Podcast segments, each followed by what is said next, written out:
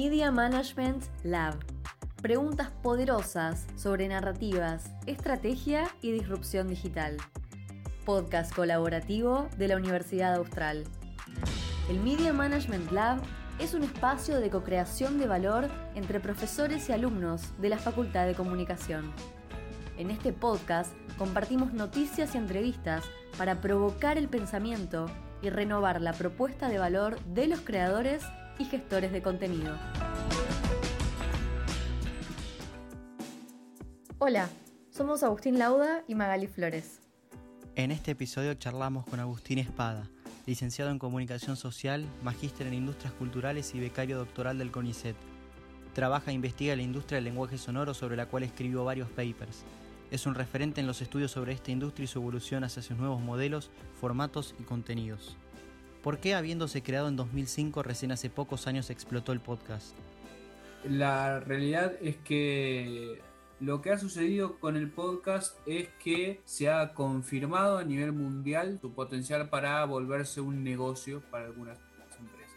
Entonces, eh, esa confirmación hace que empresas como Spotify, como Google, como Amazon, entre muchas otras, se empiecen a fijar en este formato y, eh, digamos, se decidan por diseñar plataformas exclusivas para este formato por sumar al podcast a las plataformas existentes, ¿no? Como es el caso de Spotify y de Amazon, que no es que crean una aplicación para podcast, sino que suman la oferta de podcast a sus aplicaciones existentes como Audible o la propia Spotify. En América Latina, este boom, por llamarla de alguna manera, es mucho más fuerte porque no sucedió en nuestro territorio lo que sí sucedió en el hemisferio norte, en, en algunos países centrales de Europa y en Estados Unidos, que fue el éxito del formato a partir de 2014. En el año 2014, en Estados Unidos, se da un suceso dentro del podcasting que es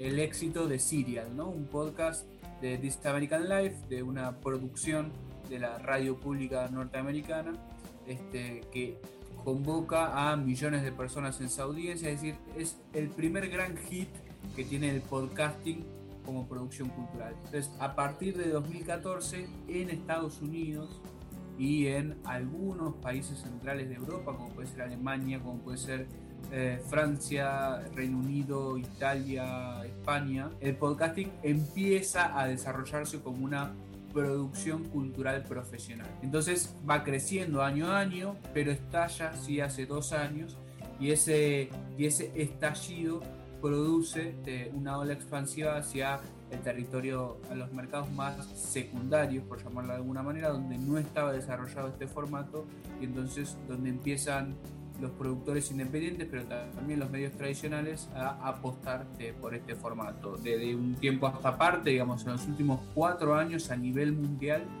el crecimiento de audiencia, de producción y del nivel de comercialización es muy grande y digamos el porcentaje de, crecimiento se supera año a año, no es que todos los años crece el 10%.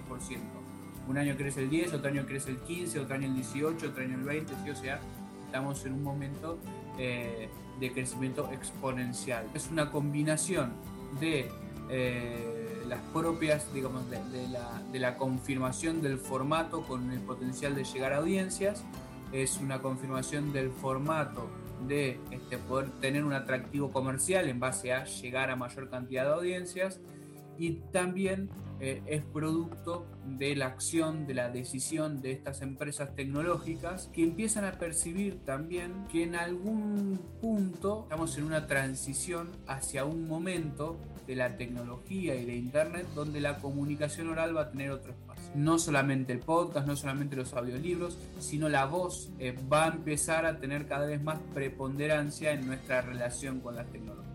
Perfecto, Agustín. La segunda pregunta sería, ¿qué modelos de comercialización sigue la industria del podcast? Hay varios modelos de comercialización y de monetización. Para empezar, los números que se suelen conocer habitualmente del mercado publicitario casi siempre refieren al mercado publicitario de Estados Unidos. Entonces, cuanto a los modelos de ingreso, tenemos la forma publicitaria tradicional, sí que es la forma que adoptan distintas industrias mediáticas, como por ejemplo la radio, como por ejemplo ejemplo la televisión. En eso hay básicamente dos formatos eh, o tres formatos.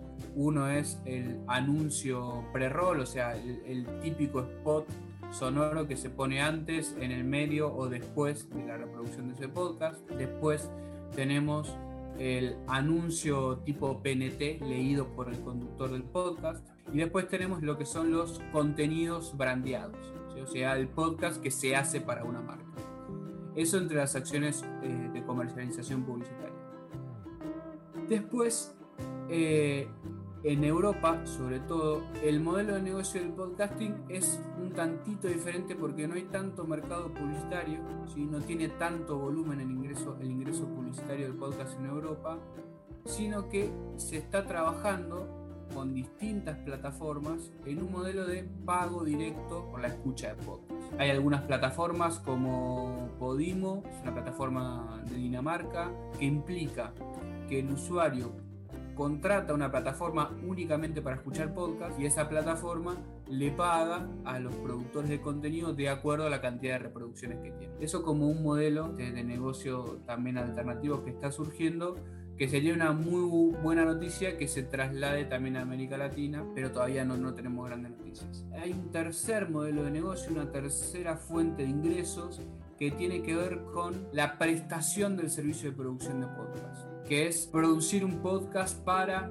HBO, producir un podcast para Netflix, producir un podcast para Spotify. De esa manera, estas plataformas que buscan tener producciones originales contratan a los productores y le pagan a los productores por este, obtener este, sus contenidos y obtener principalmente la exclusividad sobre esos contenidos. ¿Cuán fácil es conseguir anunciantes?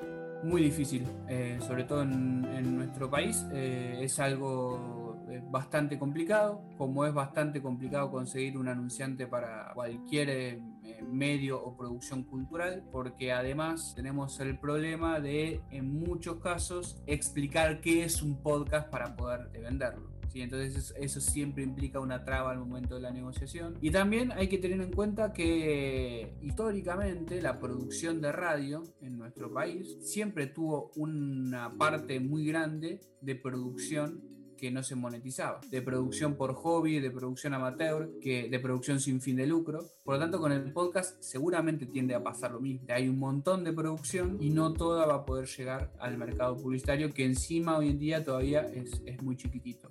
¿Puede la industria ser sometida a regulaciones estatales estrictas?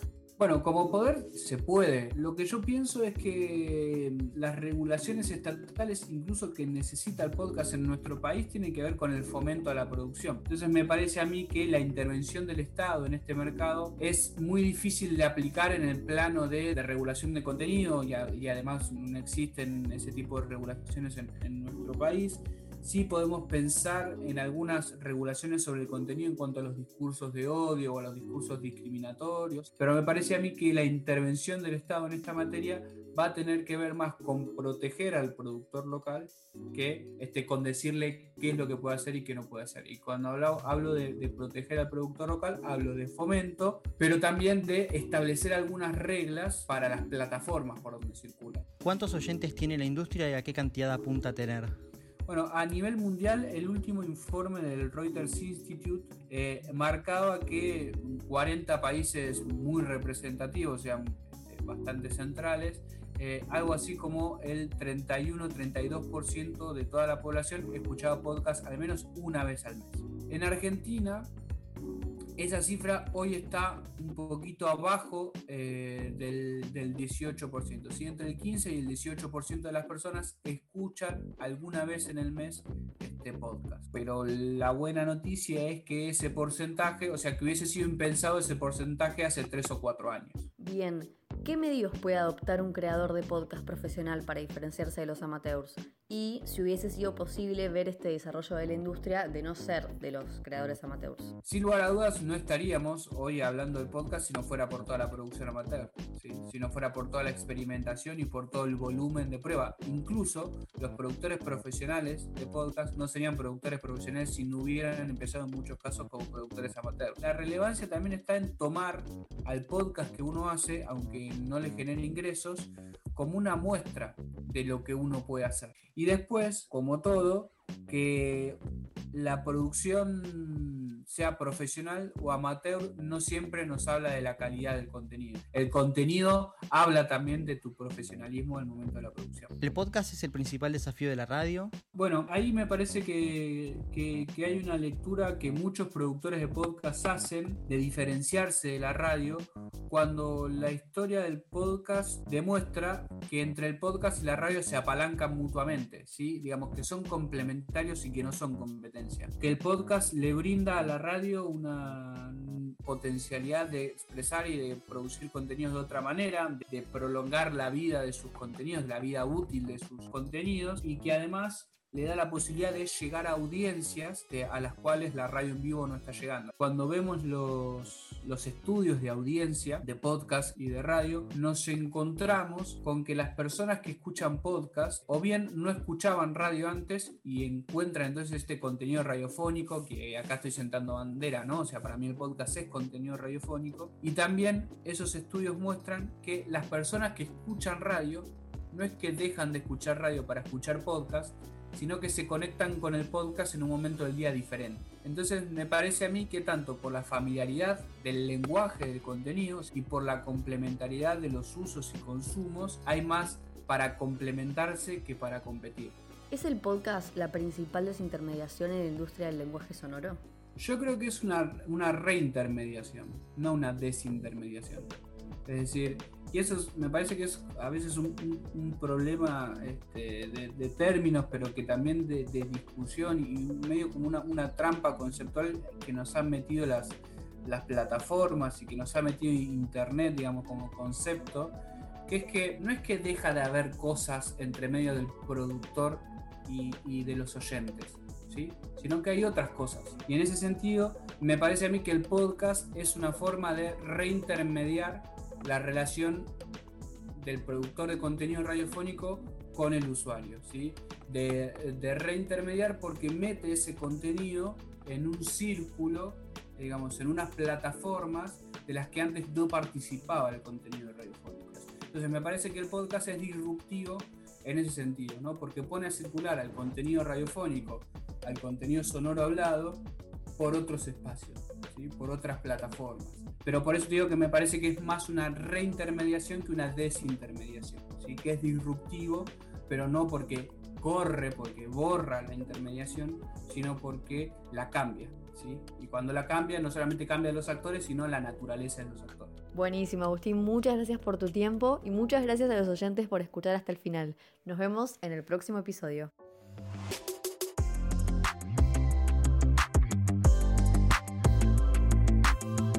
Management Lab.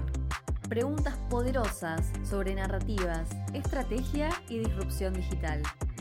Podcast colaborativo de la Universidad Austral.